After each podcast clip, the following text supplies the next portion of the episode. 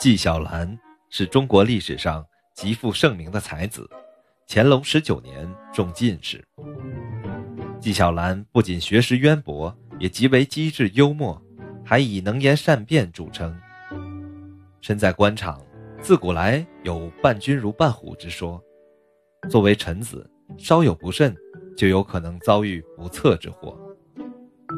纪晓岚一生为官，当政的乾隆皇帝。晚年自称十全老人，是中国历史上少有的附庸风雅、以才学自命的皇帝之一。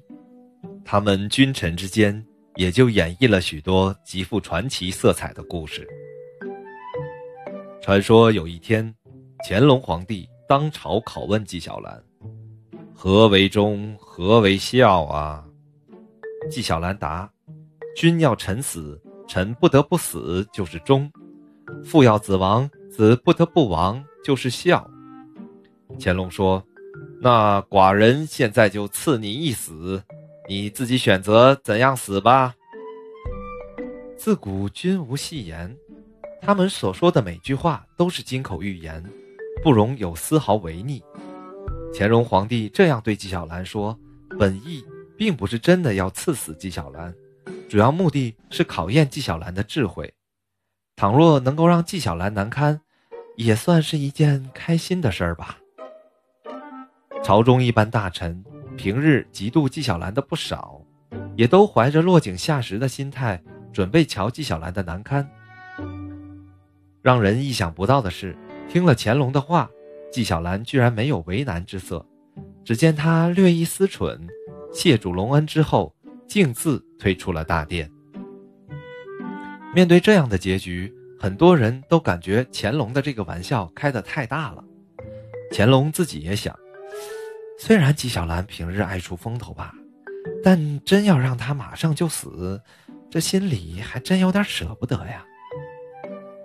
但如今的形势，明显已经骑虎难下，因为乾隆既然已经赐死纪晓岚，纪晓岚就得死，否则就是抗旨不遵，结果。同样是死罪。就在大家怀着忐忑的心情静观事态演变之时，纪晓岚竟然气喘吁吁的跑了回来。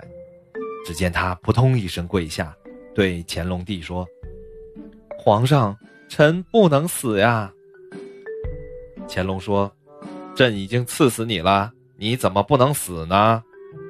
纪晓岚答：“臣领旨出去。”已经抱定以死表忠心的，可我到了河边，准备跳河自尽，不料屈原从河里冒了出来，劈头盖脸的就对我臭骂：“你小子可真是混蛋呀！我当初跳河自尽是因为楚平王昏庸无道，现在的皇上英明贤达，你这一死岂不是给他脸上抹黑吗？